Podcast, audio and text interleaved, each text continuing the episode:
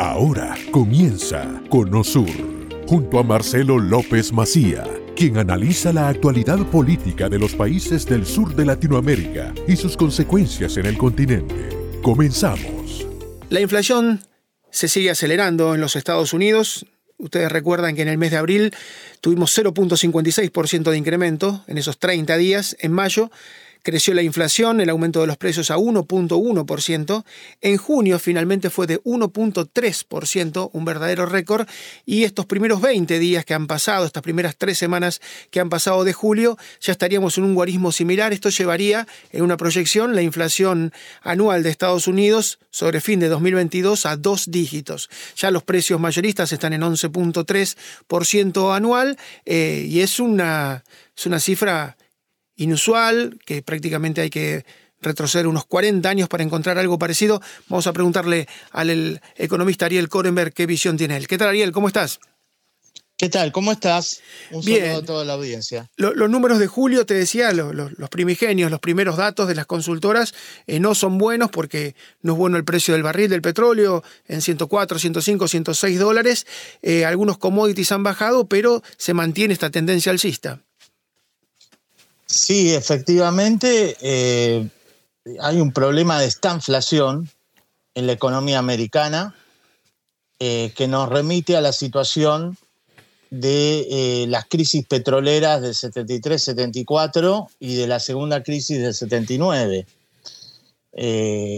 estas crisis fueron solucionadas en forma, digamos, eh, por política monetaria en forma muy cruenta, generando una recesión importante a través de una política monetaria muy contractiva, que no hubo más remedio que ejercer eh, en ese momento. Y también tiene en común eh, esta situación de esta inflación de la economía americana con aquella época en que recordemos que también fue concomitante con una situación bélica, eh, por el conflicto árabe-israelí de aquel entonces. La guerra del Yom Kippur, sí. ¿Cómo? La guerra del Yom Kippur. La guerra del Yom Kippur, en el cual hubo una, una reacción de sanción económica, digamos, de retaliación, como se dice en, política eh, y negociaciones internacionales, por parte de la Liga Árabe a través de la OPEP. Recordemos la OPEP en, en, ese caso, digamos, además de la guerra de Yom Kippur, este, en la que triunfó Israel, eh, eh, retalió, digamos, contrayendo la, oferta petrolera y llevando los precios de petróleo a las nubes y provocando eh, inflación y estancamiento de la economía americana y mundial. En este caso, hoy en día tenemos la consecuencia no tan indirecta, digamos, sobre los precios de la energía y de los combustibles de la guerra de Ucrania. O sea, eh, hay, ciertas características comunes a las situaciones de las crisis petroleras de aquel entonces. Y, bueno, y ahora está el dilema de cómo va a reaccionar la política de la Fed, eh, de la Reserva Federal de Estados Unidos, eh, y cuán efectiva puede ser esa reacción, digamos y ahora estamos en ese juego, sí. En el caso de, la tasa, todos dicen que en julio la van a subir un punto completo, ¿no? Eh, un 1%, serían 100 puntos. Eh, en ese mercado la Reserva puede hacer algo, pero claro, con el mercado del petróleo que está tan cartelizado, es poco lo que puede hacer esta gira de Joe Biden por Arabia Saudita para convencerlos, ¿no? A un estado al cual llamaron estado paria, de repente ir a pedirle que, aumente su producción, no ha funcionado del todo bien. Y lo mismo pasa con los, los alimentos, que es un mercado que tampoco logra manejar Estados Unidos. O sea, lo que puede manejar Estados Unidos es una de las tres variables, las otras dos no. A ver, hay variables a favor y hay variables en contra de, la futura supuesta desaceleración de la inflación.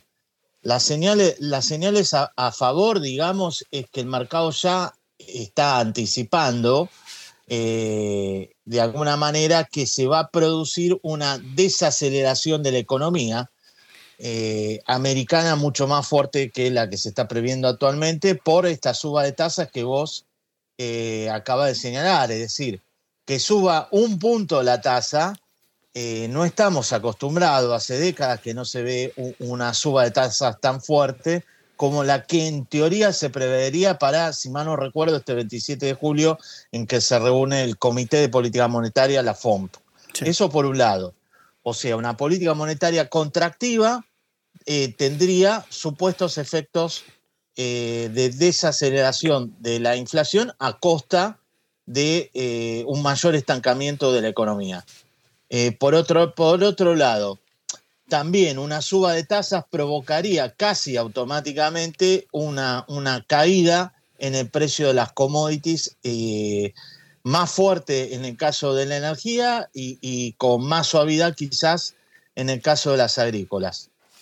Y de alguna manera eso resultaría a favor de una futura desaceleración. El problema, el problema que se produce es que justamente como la Fed perdió parte de su credibilidad y reputación, no por supuesto como otros bancos centrales de economía emergente, ¿no? O sea, tiene unas espaldas enormes. Estamos hablando del principal banco central del mundo que, cuya política monetaria tiene impacto no solo en la economía eh, americana, sino en la mundial por, ser, eh, por emitir la divisa clave del comercio internacional. Entonces, esta pérdida de credibilidad y reputación en términos americanos eh, pondría bajo duda una futura política monetaria o la contracción de la política monetaria de suba de tasa de interés tenga tanto efecto como se espera. Así es. Así que ese es el dilema. Estamos a. Credibilidad, por un lado, erosionada, que haría que la política monetaria no sea tan efectiva como se espera y, por lo tanto, es probable que a futuro veamos más suba de tasas aún por parte de la economía americana. Y por último, te quería señalar que por el lado no estamos discutiendo, y quizás para la próxima, no estamos discutiendo el tema del aporte que pueda hacer la política fiscal en un gobierno demócrata que ha perdido reputación como el de Joe Biden, que no está realmente aportando a la desaceleración de la inflación con una política este, fiscal expansiva y en todo caso que compensa solo con suba de impuestos y eso es contracción económica. Así es, Ariel, como siempre, muchas gracias por el tiempo, por los conceptos, por la claridad. Muchas gracias, ¿eh? No, un gustazo, ¿eh? acá estamos. Un, gran abrazo. Ariel Korenberg, que es economista.